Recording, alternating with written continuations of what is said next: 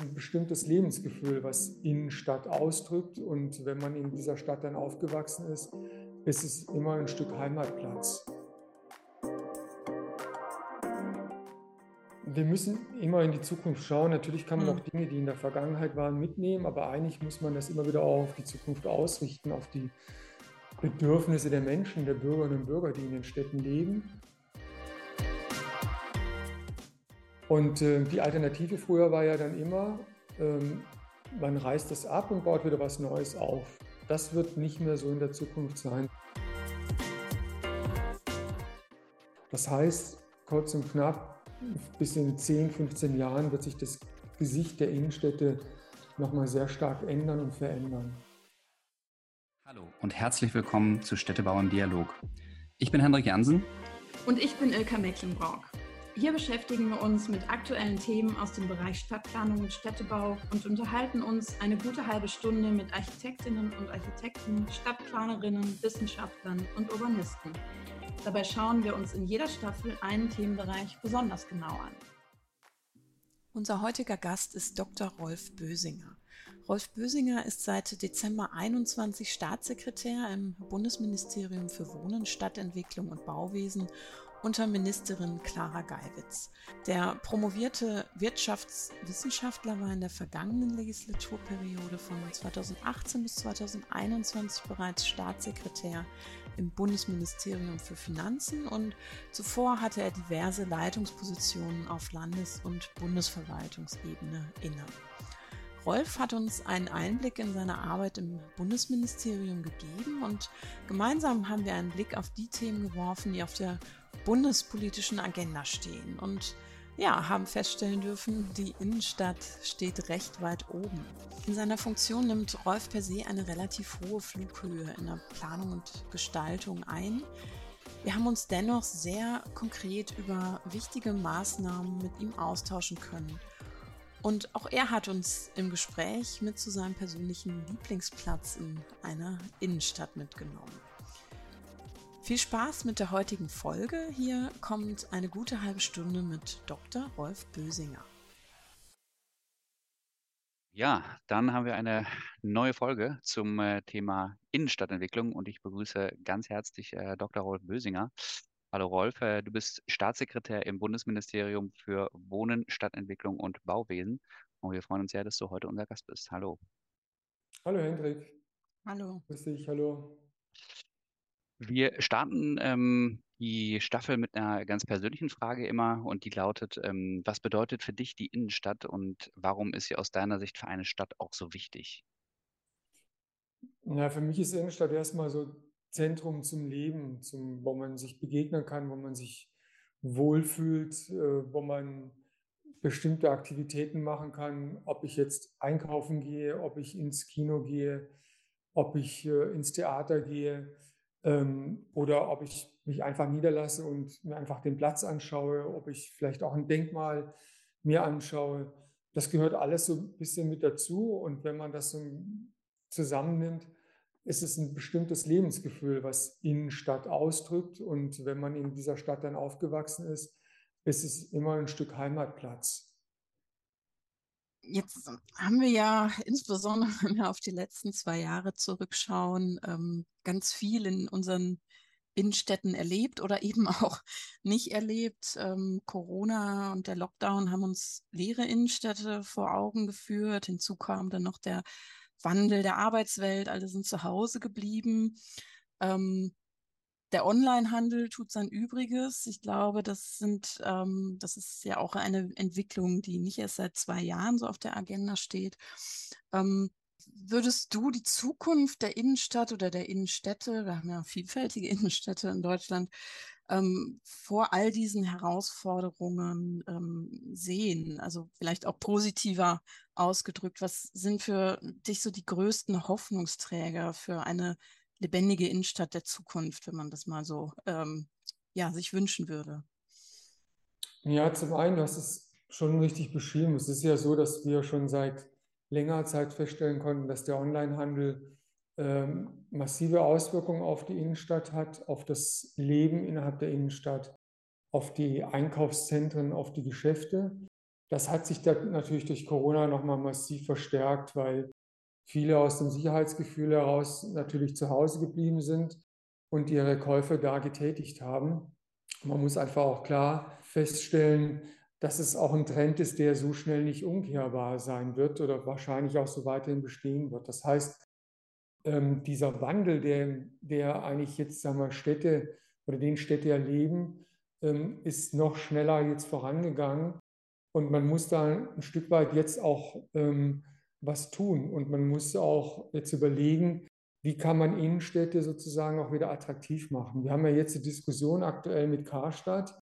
Das, was, da, was sich da abzeichnet, wird ja auch nochmal für viele Innenstädte nochmal weitere dramatische Entwicklungen nach sich ziehen. Das heißt, Gebäude werden leer stehen. Das wird jetzt sozusagen, es liegt an den Städten, an den Kommunen, sich Gedanken zu machen, zu überlegen, wie kann ich Stadt, Innenstadt, Zentren anders neu gestalten, damit sie wieder eine gewisse Sogwirkung auch erzielen, wie das früher dann der Fall gewesen ist. Was sind die Hoffnungsträger?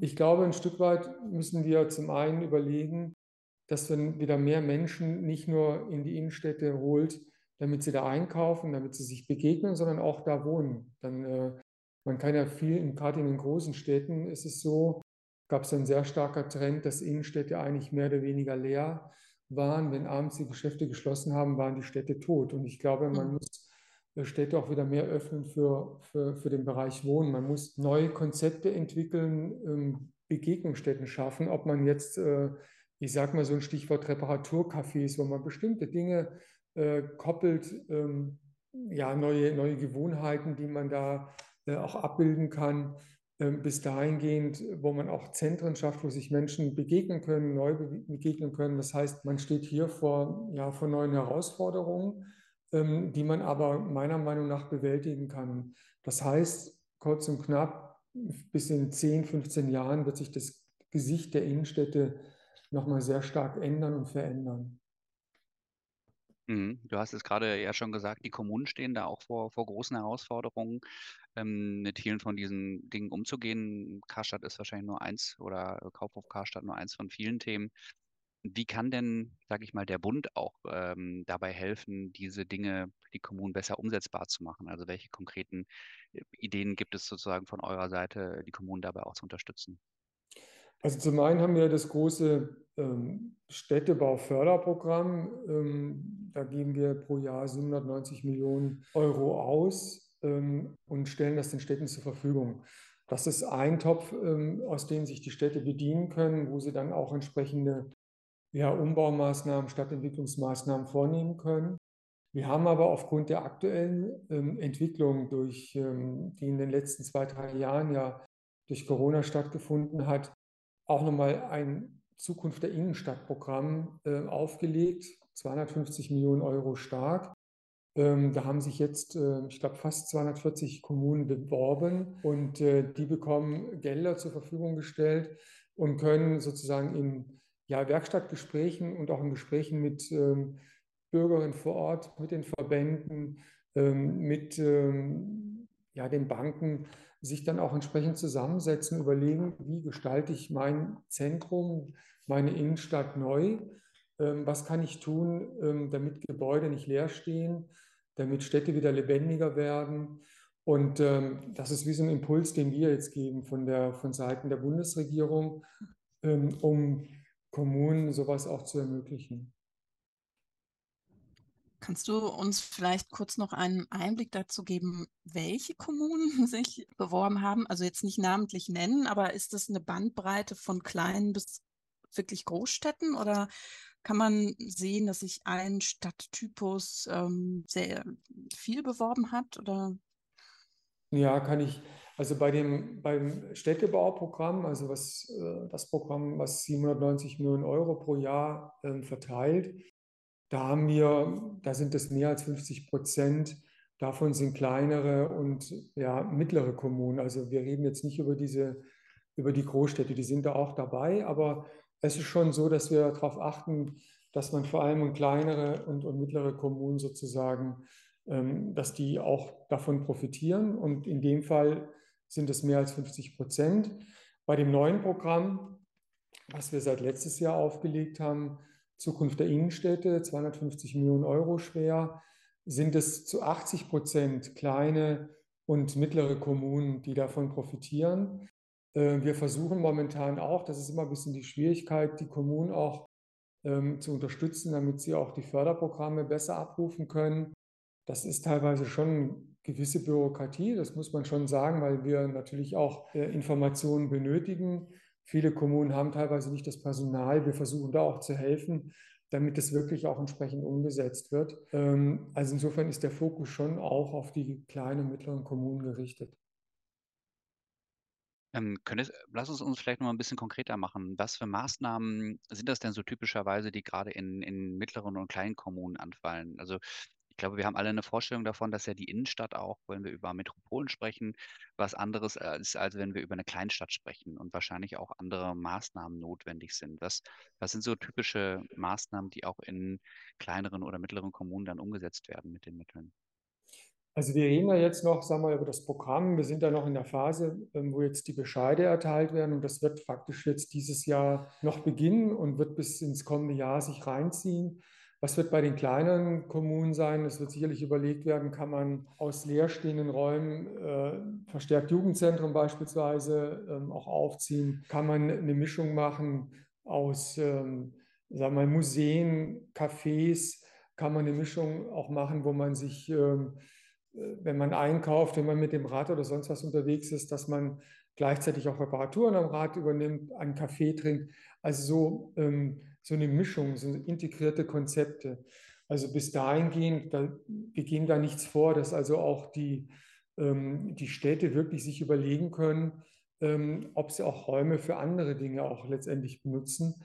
Äh, da ist wirklich alles offen und wir sind eigentlich, wir haben das so angelegt, dass wir gesagt haben, wenn dieses Programm kann nur erfolgreich sein, wenn es immer unterschiedliche Konzepte gibt. Wir wollen das dann noch auf einer Plattform sozusagen ähm, auch nochmal bewerben und auch veröffentlichen, welche ähm, Konzepte die einzelnen Kommunen vorlegen, damit andere ähm, da auch davon profitieren können. Das heißt, sie können sich informieren, die können aber auch Kontakte zu den Kommunen aufnehmen, können äh, sozusagen ihre Erfahrungen mit denen auch austauschen und auch nachfragen, wie mache ich das am besten. Unsere heutige Folge wird unterstützt von Baukultur Nordrhein-Westfalen.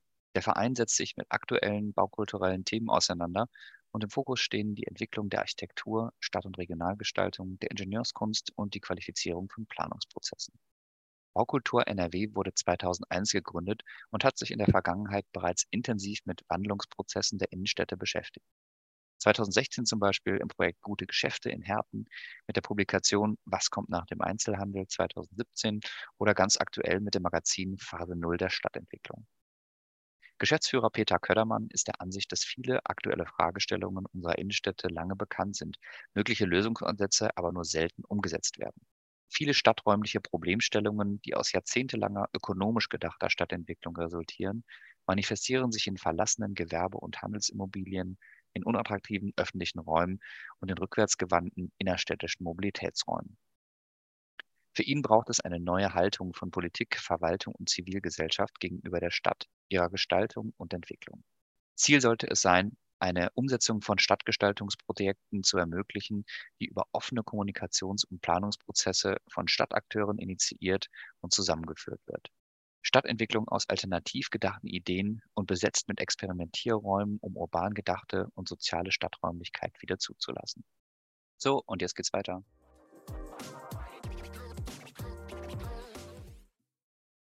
Unserem letzten Gespräch haben wir mit, äh, mit Frau Burgdorf von der Stadt Aachen gesprochen. Ähm, und die hat relativ klar formuliert, ähm, dass sie sagte, der Handel wird in Zukunft nicht mehr das Zugpferd der Innenstadt sein. Würdest du das auch so sehen? Ähm, ja und nein, ja, wahrscheinlich. Es ist schon so, dass ähm, es wird ein Stück weit, so nach den Zahlen, nach den Untersuchungen, die wir haben, wird der Handel in den Städten abnehmen. Und äh, insofern muss man, das hatte ich ja vorhin auch gesagt, überlegen, ob man Teile davon, wir reden ja über Gewerbe jetzt in den Städten, ob man das nicht, äh, sagen wir, die, die Städte das einfach dann umwidmen und dass da auch Wohnraum zum Beispiel wieder entsteht. Das heißt, man muss ja dann frei werdende ähm, Gebäude dann auch entsprechend anders nutzen. Ähm, ich gehe davon aus, dass dem so ist. Das hängt aber auch ein Stück weit ähm, davon ab, inwieweit wir ähm, auch Mobilität ähm, in den Innenstädten äh, auch entsprechend anders angehen, als es bisher der Fall ist. Ähm, und ich glaube, der Schlüssel liegt wirklich ähm, bei jeder Stadt selbst, wie sie das irgendwie auffängt. Äh, aber in der, in der Tendenz kann ich das schon so bestätigen, äh, was du, was du gerade eben gesagt hast. Jetzt haben wir zwei wichtige Themen angesprochen. Das eine ist das Wohnen, was ich gerne nochmal vertiefen wollen würde, und das andere ist die Mobilität. Vielleicht bleiben wir erstmal beim Wohnen.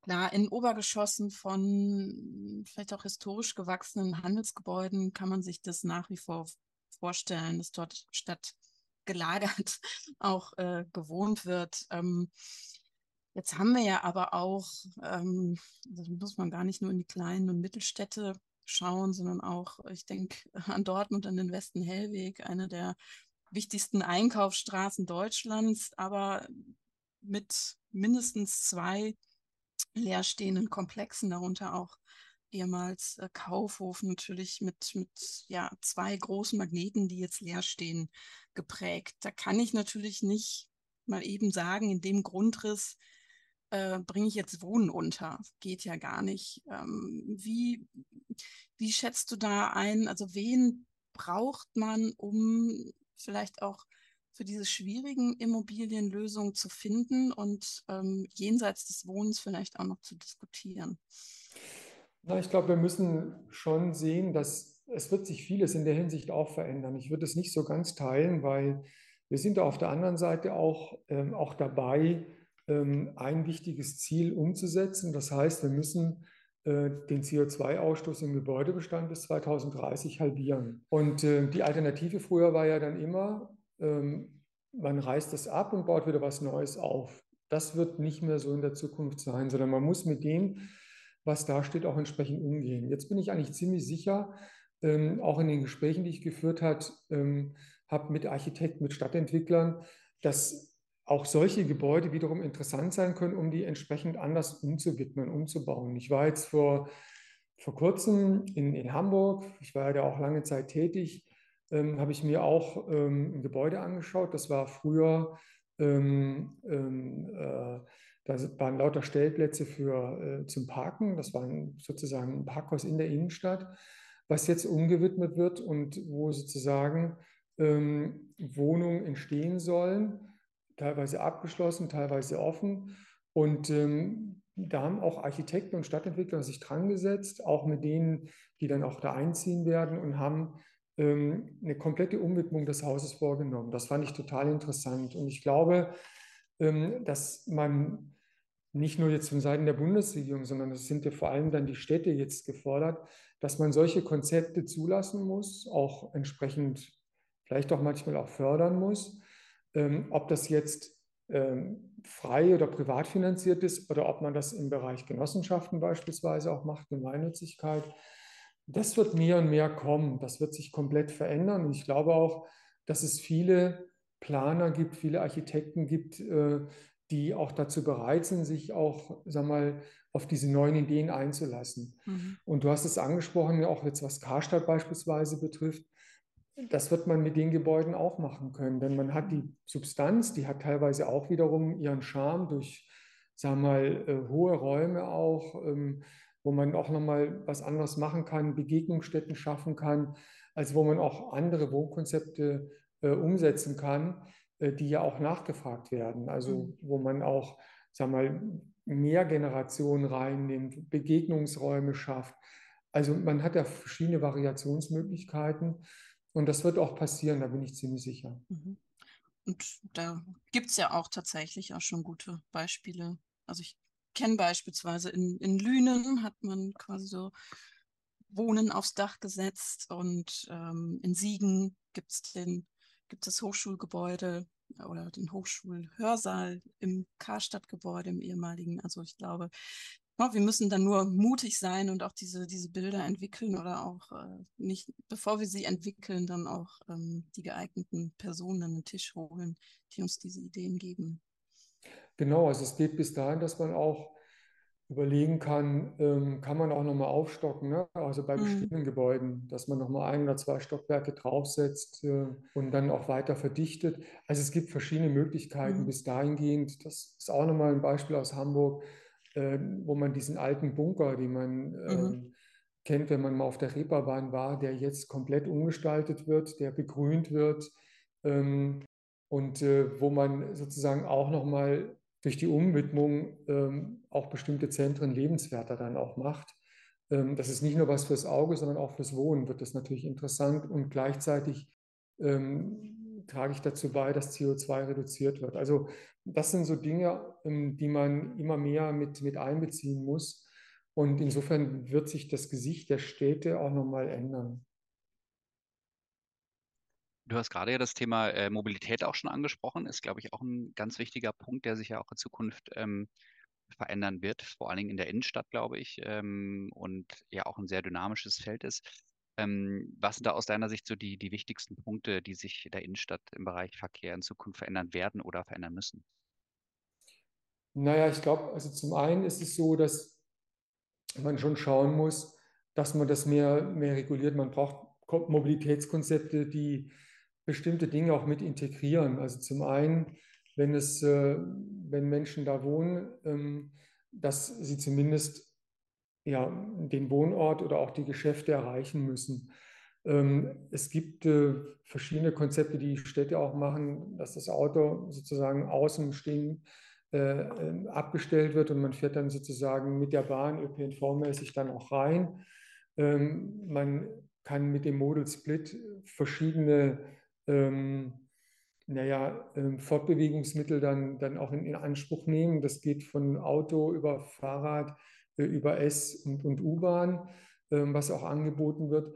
Das heißt, ähm, es wird schon darum gehen, dass Städte sich das genau überlegen, auch entsprechend was äh, auch Angebote machen. Und man muss es auch, glaube ich, das ist einfach wichtig für die Akzeptanz. Man muss es sowohl mit denjenigen, die in den Städten leben, als auch mit den Händlern auch entsprechend abstimmen und absprechen. Das ist das eine. Das andere ist, wenn ich das Thema sehe, ähm, ähm, Lieferverkehr, äh, zweite Reihe parken, dass man auch überlegen muss, dass es Lieferzonen beispielsweise gibt, damit ähm, es sozusagen entzerrt wird und nicht das Problem besteht, dass zwei Spuren besetzt werden, Radfahrer irgendwie sich dann äh, durchzwängen müssen oder teilweise die Unfallgefahr erhöht wird. Also das ist so ein bisschen das Konzept, was man sich genau überlegen muss, was auch Städte dann auch nochmal äh, durchdiskutieren müssen, ähm, damit es umsetzbar ist und dass es auch eine hohe Akzeptanz auch, äh, auch ergibt. Ähm, ich glaube, da gibt es auch viele Beispiele, wo man auch lernen kann von äh, großen Städten und auch kleinere können das durchaus auch dann übernehmen und aneignen. Ja, ich glaube auch, dass das, dass ja sozusagen die Stadtgröße dabei auch eine große Rolle spielt. Jetzt sind die Konzepte, die du so angesprochen hast, für mich in größeren Städten auch durchaus nachvollziehbar und werden da ja auch schon teilweise umgesetzt. Ähm, wenn ich mir aber so Mittelstädte oder Kleinstädte anschaue, dann ist da natürlich die einerseits die Akzeptanz weg vom Auto und andererseits auch die Alternativen, was stattdessen in der Innenstadt passieren soll, nicht so wahnsinnig groß. Also oftmals höre ich dann eben, welche Alternative gibt es in der Mittel- oder in der Kleinstadt zum, zum Auto und damit auch zum, zum Parken in der Innenstadt. Ja, da ist sicherlich nochmal unterschiedlich. Das ist auch so, sagen wir, dieses Stadt-Land-Gefälle. Aber da geht es halt auch darum, da kann man auch viel natürlich über ÖPNV, über Busse und so weiter auch machen. Das ist, glaube ich, ähm, so, dass die Erreichbarkeit von Städten da ist, weil doch viele ja eigentlich ganz gerne äh, ins Umland ziehen, auch aufgrund der, der Mietpreise, die ja in den Städten extrem gestiegen sind. Insofern muss man auch äh, für die Städte so klar machen, das ist ja das, was ich sage, Städte müssen erreichbar sein. Man muss dann auch schauen, dass dies möglich ist. Also ähm, entweder Möglichkeit, dann doch noch mit dem Auto reinzufahren, aber ich finde, dass es in Zukunft schon so sein wird, ähm, das Auto möglichst außen zu lassen und dann sagen wir, ein weiteres Verkehrsmittel auch zu nutzen. Das wären dann bei kleineren Städten, wären das natürlich Busse beispielsweise und äh, dass äh, der Anschluss dann auch gewährleistet ist. Äh, darauf muss man, glaube ich, den Augenmerk, das Augenmerk legen.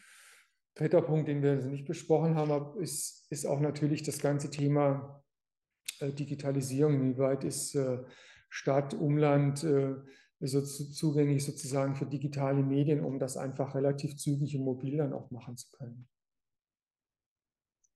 Jetzt hat deine äh, Vorgängerin äh, Ann-Kathrin Bohle ähm, im Juli 2021 eine Innenstadtstrategie verabschiedet, auch in Kooperation mit sehr vielen Partnern. Ähm, haltet ihr daran fest an dieser Innenstadtstrategie? Sie hat äh, die, glaube ich, damals definiert als multifunktional, resilient und kooperativ. Und meine Frage wäre eigentlich sozusagen, gilt das, gilt das weiterhin? Und, und wenn ja, Kannst du mal versuchen, diese Begriffe so ein bisschen einzuordnen und vielleicht auch ein bisschen konkret zu machen, was das bedeutet? Die sind ja doch etwas, etwas abstrakt. Also zum einen geht die Innenstadtstrategie schon in die richtige Richtung. Es war auch richtig, dass äh, meine Vorgängerin Frau Bohle das auch entsprechend die Initiative ergriffen hat und das dann äh, aufgesetzt hat. Wir haben die Innenstadtstrategie oder diesen Beirat Innenstadt ähm, sozusagen fortgesetzt. Die Ministerin leitet äh, diesen Beirat Innenstadt. Das zeigt nochmal, welche Bedeutung, welche Wichtigkeit wir dem auch beimessen. Ähm, wir haben jetzt schon zwei Runden gehabt mit dem, mit dem Beirat ähm, am 1. März und am 6. Juli. Und das wird auch in diesem Jahr, wird es nochmal ein weiteres Treffen geben. Wir haben gesagt, wir müssen uns mit allen, die jetzt äh, sozusagen da dazugehören, ob das jetzt die kommunalen Spitzenverbände sind, ob es äh, äh, der, der Einzelhandel ist, äh, ob es weitere Verbände sind, ob es die, die Architekten sind, die Planer. Wir wollen uns mit denen auch zusammensetzen und auch schauen, inwieweit wir sagen wir, die Strategie, die da verabschiedet worden ist, damals 2021 nochmal erweitern, beziehungsweise welche Punkte sind, sind umgesetzt. Und da wird es schon darum gehen, auch zu schauen, brauchen wir neben den Programmen, die wir jetzt haben, noch weitere Programme, um noch weitere Impulse zu geben? Oder ähm, auch im Austausch, was gibt es sozusagen auch für Programme in den Städten, die wir auch nutzen können? Gibt es äh, sozusagen Projektfelder? Gibt es äh, äh, Laborräume, die wir uns äh, so anschauen, wo, wo schon, sag mal, Innenstadtstrategien schon erfolgreich angewandt werden, die dann auch vielleicht von anderen Städten übernommen werden können? Und das muss sozusagen dieser Beirat insgesamt leisten. Es ist eigentlich äh, ein stetig sich verändernder Prozess. Also wir bleiben nicht stehen und sagen, wir haben jetzt eine Strategie verabschiedet, sondern wir schauen auch, wie geht es weiter. Also es muss, ähm, das rolliert immer weiter sozusagen, sodass also die einen Vorschläge schon abgearbeitet wurden und vielleicht auch umgesetzt wurden und neue stehen schon an, über die man berät und die man dann auch verabschiedet und dann auch in zwei oder drei Jahren erst umsetzt. Weil, kannst, du uns da, kannst du uns da schon ein paar Ideen äh, nennen, also was da gerade diskutiert wird? Was sind so Ideen, die im Raum stehen?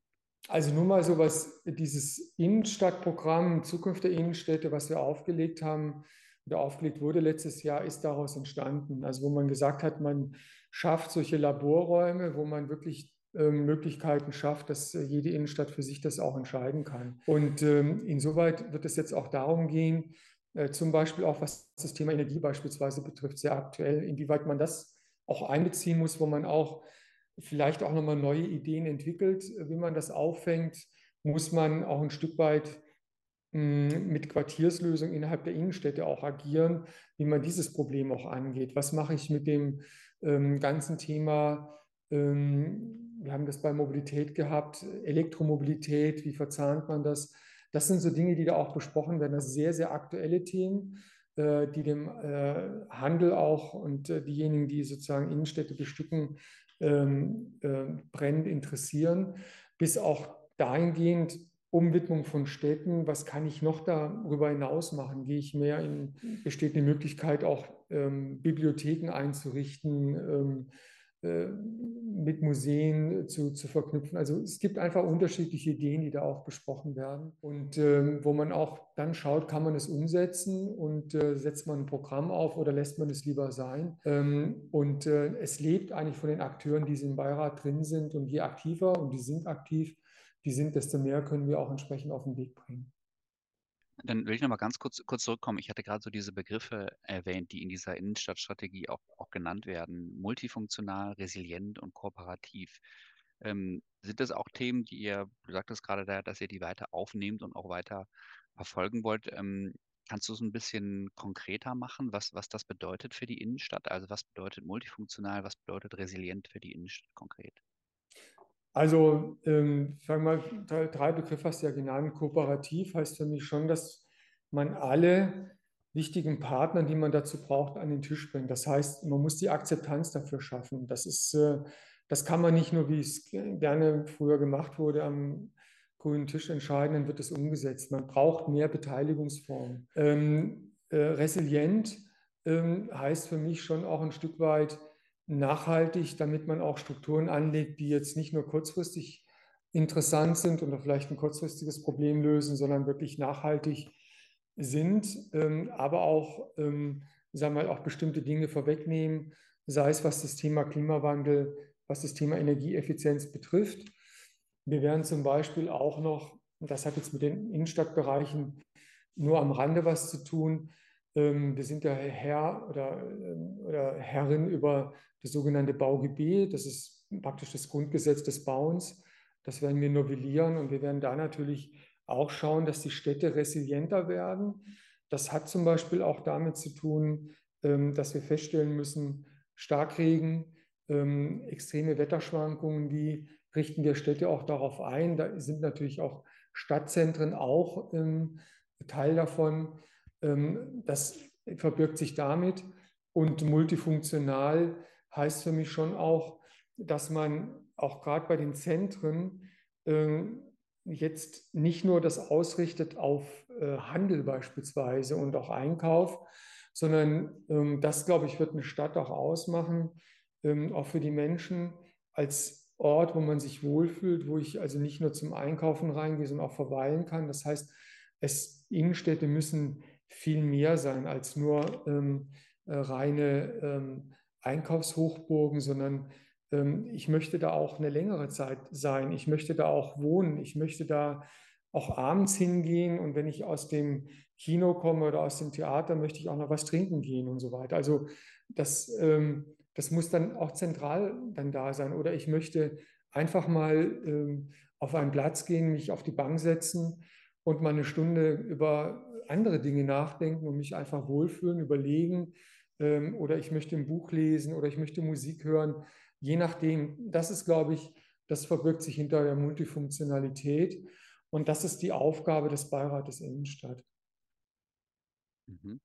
Jetzt bin ich bei einem Satz hellhörig geworden. Du hast gerade erwähnt, äh, ihr seid gerade dabei, das Baugebiet zu novellieren. Uns als Planer ja. interessiert das natürlich äh, ganz besonders, was wir da erwarten dürfen.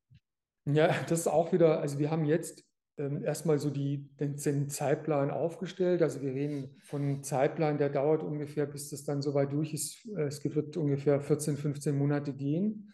Warum? Weil wir, ähm, wie jetzt beispielsweise bei dem Thema Resilienz, wo wir sagen, äh, wir müssen das Zukunft so anlegen, dass Bauen eigentlich auch auf solche Ereignisse wie Starkregen und äh, auch Stadtentwicklung, Quartiersentwicklung auch entsprechend abgestellt wird mit allen, die sozusagen da ähm, ihr Wissen mit uns teilen wollen, äh, das in solchen Workshops in, äh, ähm, auch erstmal austauschen und dann eine Entscheidung treffen. Das ist ein Prozess, der ungefähr sicherlich ein halbes Jahr dauern wird und wo wir auch die Praktiker dann mit am Tisch haben. Ähm, wir wollen das nicht von uns aus entwickeln, sondern wirklich ähm, allen die Möglichkeit geben, die ähm, da auch dazu beitragen können, dass sie sozusagen mit teilnehmen und ihre Ideen mitteilen können. Dann werden wir uns äh, hinsetzen und werden daraus sozusagen die Novelle des BauGBs dann erstellen.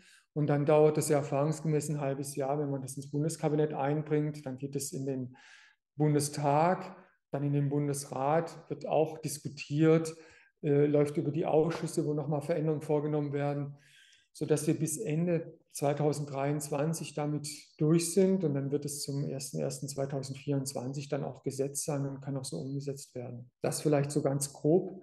Äh, Einzelpunkte, wir sind jetzt wirklich erst am Anfang, äh, wird man dann sehen, das wird sich im Laufe des nächsten Jahres dann auch ergeben. Gut, das heißt, wir können ähm, jenseits der rechtlichen Neuerungen dann aber auch erstmal vorab schon ein tolles oder ein Blumenstrauß oder ein Maßnahmenbündel ähm, durch eure Arbeit oder die Arbeit des Beirats erwarten. Ähm, diese Maßnahmen zeigen dann für unterschiedliche Städte, große, aber auch kleine und Mittelstädte auf, wie Innenstädte belebt werden können. Ähm, Das heißt, wir, wir freuen uns da auf, auf Bilder, auch auf hoffentlich mutige Bilder, die entstehen, weil ich glaube, das hatten wir bei der letzten, unserem letzten Gespräch auch ähm, thematisiert. Es braucht ja auch immer einen gewissen Mut, um etwas Neues zu machen. Und ich glaube, da ist man dann ja jetzt auch auf politischer Ebene mit ähm, Expertinnen gut beraten, die diesen Mut dann auch einbringen und gemeinsam weiter, weiterentwickeln. Ja, genau, das wollen wir. Also sag mal, wir müssen immer in die Zukunft schauen. Natürlich kann man Mhm. auch Dinge, die in der Vergangenheit waren, mitnehmen, aber eigentlich muss man das immer wieder auch auf die Zukunft ausrichten, auf die Bedürfnisse der Menschen, der Bürgerinnen und Bürger, die in den Städten leben.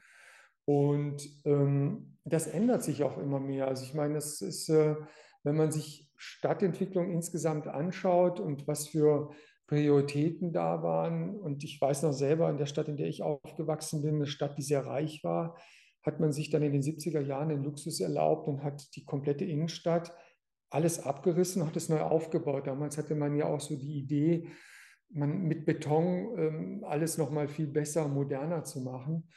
Ähm, es haben zum Glück nicht alle Städte so gemacht. Mittlerweile ist man auch davon auch ein Stück weit abgekommen. Man merkt auch, dass genau diese Städte jetzt eigentlich eher so als kalt und äh, nicht lebenswert wahrgenommen werden. Man versucht also jetzt wieder so ein bisschen was zurückzugewinnen. Und wir versuchen jetzt mit dem Beirat Innenstadt, aber auch mit dem Programm, die wir anbieten, für die Städte wie so ein, so ein Instrumentenkoffer halt äh, hinzustellen. Und wir sagen nicht, ihr müsst dieses Instrument nehmen, sondern wir sagen, es gibt verschiedene Instrumente, weil jede Stadt ja anders ist. Sucht euch die Instrumente aus und wendet das an. Und äh, das heißt auch, dass wir natürlich immer wieder vorangehen müssen und auch wieder alles auf neue Erfordernisse und Herausforderungen ausrichten müssen. Das ist eigentlich unser Job. Und das sehe ich auch nicht nur hier bei mir als Staatssekretär, sondern auch im gesamten Ministerium für diejenigen, die für die Bereiche zuständig sind, sage ich auch immer, überlegt euch, wie wir das auch in Zukunft weiter gestalten wollen. Und das ist auch der Anspruch, den man an das Bauministerium oder ein Stadtentwicklungsministerium oder ans Wohnministerium insgesamt auch haben muss. Ja, also wir sehen, die Innenstädte sind auf jeden Fall im Umbruch und werden sich stark verändern in den nächsten Jahren. Vielleicht zum Abschluss nochmal eine, eine persönliche Frage. Ähm, was ist denn deine, dein persönlicher Lieblingsort in der Stadt, vor allen Dingen in der Innenstadt? Ähm, Gibt es da einen, den man besonders erwähnen könnte?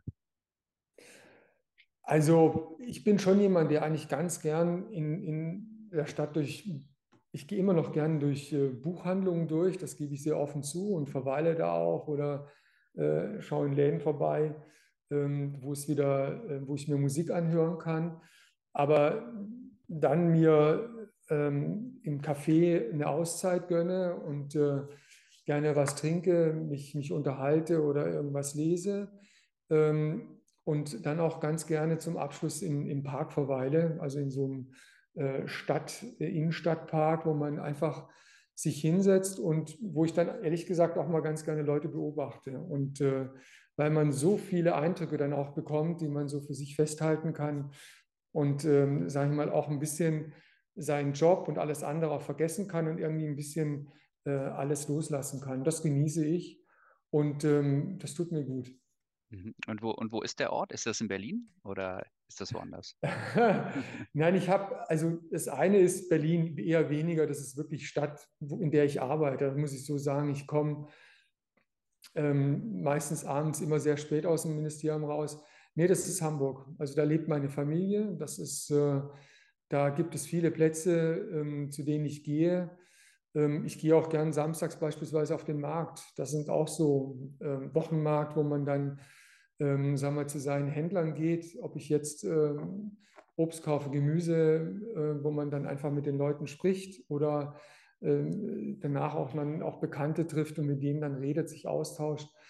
Ähm, so bis dahin gehen, dass ich schon auch ganz gerne auch in die Innenstadt äh, Hamburg reingehe und bestimmte Plätze dann aufsuche. Das ist immer, immer schön, das ist für mich dann Heimat. Das gibt mir das Gefühl, zu Hause zu sein.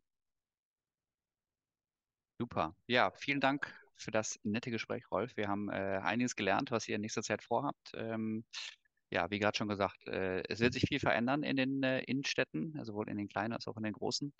Ähm, und wir haben, glaube ich, ein bisschen eine Idee davon bekommen, wie ihr auch als äh, Bundesministerium dabei ein bisschen mithelft, ähm, den Kommunen das da ein bisschen zu erleichtern, die großen Aufgaben, vor denen wir, vor denen sie stehen. Und ähm, ja, ich danke dir ganz herzlich für das Gespräch. Ja, vielen Dank.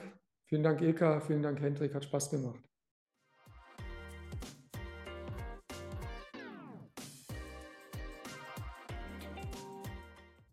Hendrik, das war jetzt unser zweites Gespräch schon in unserer aktuellen Staffel zur Innenstadt oder zu der Zukunft der Innenstädte mit unserem Staatssekretär Dr. Rolf Bösinger. Was, ja, was nimmst du mit aus der guten halben Stunde? Naja, erstmal so ein bisschen, dass äh, Rolf bei manchen Antworten nicht so konkret war, wie ich es mir gewünscht hätte, ehrlich zu sein. Ähm, ich fand es ja manchmal ein bisschen, genau, ein bisschen generell ähm, und von allem ein bisschen. Hm, ein Punkt, der mir aber auch schon noch im Kopf geblieben ist, war ähm, das Thema ähm, Wohnen in der Innenstadt. Und wir haben ja auch ein bisschen darüber gesprochen, zieht sich der Handel zurück und ähm, was kommt danach oder was kann den Handel vielleicht auch ersetzen? Das Thema Wohnen in der Innenstadt ist ähm, eins, was wir, glaube ich, auch in der Fachdiskussion oft hören ähm, und auch eins, was vermutlich wirklich auch ähm, ja, viel von dem Handel oder dem wegbrechenden Handel dann auch ersetzen kann und wird. Ähm, Rolf hat es ja so formuliert, in 10 bis 15 Jahren wird sich das Gesicht der Innenstadt stark verändert haben. Ähm, hat so ein bisschen offen gelassen, wie genau das aussieht, aber beim, beim Thema Wohnen ähm, denke ich mir immer so, erfüllt es ja eigentlich auch ein, eine städtebauliche Grundidee, dass die Stadt ähm, quasi in ihrem Kern gestärkt wird, dass man auch wieder mehr Wohnen quasi in die Innenstadt holt, dass man nicht nach außen wächst und dass man damit vielleicht auch ein ähm, ja, Zentrum wieder stärken kann. Auf der anderen mhm. Seite frage ich mich eben auch so, ob ähm, das gleiche auch auf der Nachfrageseite so da ist. Also gibt es genug Leute, die dann auch ja durchaus dichtere Wohnformen in der Innenstadt nachfragen? Ähm, ich denke mir, dass es wahrscheinlich auch eher gewisse Sonderwohnformen vielleicht auch sind, die da mhm. entstehen können. Ähm, jetzt sicher nicht welche diesem klassischen Ideal von Haus mit Garten entsprechen, mhm. obwohl vielleicht auch das in der einen oder anderen Stadt möglich sein könnte. Aber ähm, ich, ich würde hoffen, sozusagen, um positiv ähm, mit dem Punkt abzuschließen, dass sich auch viele Experimentierfelder ergeben, dass man so ein mhm. bisschen neues Wohnen auch ausprobieren und erproben kann ähm, was vielleicht ein bisschen gemeinschaftlicher ist, vielleicht auch ein bisschen dichter ist. Ähm, aber ähm, dafür bietet dann eigentlich die Innenstadt ja ein, ein sehr gutes Feld. Und das fand ich einen interessanten Punkt. Ähm, ist keiner, der jetzt ganz neu ist, den haben wir woanders mhm. auch schon mhm. mal gehört. Aber ähm, ja, das fand ich einen, einen guten Punkt, den wir vielleicht auch äh, demnächst nochmal vertiefen können. Mhm. Ja, ging mir ähnlich. Also er hat glaube ich, alles richtig gesagt. Aber tatsächlich hätte mir jetzt so die eine oder andere äh, konkrete Idee hat mir da ähm, vielleicht gefehlt oder auch für die vielleicht die eine oder andere Provokation. Aber also was mir ähm, dann doch äh, hängen geblieben ist, ist so dieses Thema, wie gehen wir zukünftig oder wie können wir zukünftig auch mit ja mit schwierigen Immobilien umgehen. Also ich denke jetzt an ähm, große Typologien, große Einzelhandels- äh, oder, oder Warenhauskomplexe. Ne? Darüber haben wir gesprochen und da fand ich es schon relativ konkret, dass er sagte, ja, wir brauchen auf der einen Seite gute, gute Konzepte und wir brauchen da Mut und wir können uns da durchaus auch was trauen oder müssen uns was trauen und neue Lösungen gehen, auch in der, in der architektonischen Umgestaltung. Und B, dass wir da auch denken müssen, wen brauchen wir dafür? Also auch an neue Akteursallianzen zu denken. Das fand ich einen relativ konkreten Punkt. Da haben wir auch äh, über Beispiele gesprochen und da bin ich jetzt wieder bei deinem Punkt, eine Nutzungsmischung Wohnen, vielleicht auch anderes Wohnen, was man sonst nicht so in der Innenstadt kennt. Und sowas ähm, zu etablieren an, an also über Bilder zu kommunizieren und dann aber auch mal zu experimentieren und zu fragen, wen brauche ich dafür, um solche Bilder zu entwickeln, ähm, ist, glaube ich, ein ganz wichtiges und nicht nur für, ja, für die großstädtischen Innerstädte, sondern insbesondere auch für, für kleine oder Mittelstädte könnte das ja ein, ein Ansatz sein, weil ich da ja nicht immer so dicht bin und vielleicht auch andere ähm, Wohnform dann vielleicht auch das Familienwohnen in die, in die Innenstadt bringen kann. Also das fand ich, fand ich einen ganz interessanten ähm, Punkt. Hm, ja, so ein bisschen die Diskussion, dass diese Karstadt, Kaufhof, äh, mhm. Immobilien, die ja auch momentan wieder in einer großen Diskussion sind, öffentlich. Schon wieder, ja. Ähm, dass, dass die zukünftig sich wahrscheinlich von so einem großen Schiff eher hin zu einem ja, gemixten ähm, Mhm. Gebäudekörper entwickeln können, Ja. ähm, der dann wahrscheinlich ein bisschen diverser hoffentlich auch ist und ein paar ähm, weitere ja, Nutzungen außer nur ähm, Konsum und ähm, Einzelhandel beinhalten kann und wird. Mhm. Ja. Was ich noch einen spannenden letzten Punkt fand, was auch weniger Lösung war, aber mehr Problembeschreibung, ähm, das, äh, das Thema äh, Mobilität. Und ähm, da habe ich ja nochmal ganz konkret gefragt, wie ist es denn auch mit den ganzen ja, Mittel- und Kleinstädten, gerade was das Thema Mobilität in der Innenstadt betrifft. Und ähm, eine richtige Lösung haben wir da eigentlich auch nicht ähm, er- erarbeiten können oder herausgehört. Ähm, ich glaube, es bleibt einfach natürlich schwierig, gerade in Mittel- und Kleinstädten eine ähm, Alternative zum Auto ähm, herzustellen. Ich glaube, der ÖPNV, äh, was Rolf angedeutet hat, ist oftmals eben leider nicht so leistungsfähig, ähm, wie man das gerne hätte. Trotzdem muss man natürlich versuchen, an Lösungen zu arbeiten. Das Fahrrad ist gerade ähm, auf dem Land und äh, in kleineren Kommunen natürlich auch ein Thema, aber die Erreichbarkeit der Innenstadt mit dem Auto äh, bleibt wahrscheinlich irgendwie doch wichtig. Und ähm, ja, dazu haben wir keine richtige Lösung gehabt. Ich habe persönlich auch keine, treffe auf das Problem, aber auch in der Planungspraxis immer wieder ähm, öfter mal. Und ähm, ja, das ist vielleicht eine schöne Überleitung zu unserem nächsten Gast. Äh, vielleicht hat der eine Antwort darauf. Ähm, würde mich äh, auf jeden Fall interessieren. Unser nächster Gast ist äh, Stefan Postert von Stadt und Handel, ähm, ein Unternehmen aus Dortmund, das sich auch sehr, sehr viel mit dem Thema Innenstadtentwicklung beschäftigt. Und ähm, ja, ich bin gespannt, ob er ein paar von den Fragen, die wir heute diskutiert haben, Mhm. vielleicht auch aus der Praxisbrille dann nochmal ein Mhm. bisschen konkreter beantworten kann. ja, ich bin auch gespannt und freue mich auch aufs Gespräch. Dann Genau. war es das für heute. Und wir freuen uns auf die dritte Folge. Und ja, Hendrik, ich sag Tschüss. Tschüss, Edgar. Mach's gut.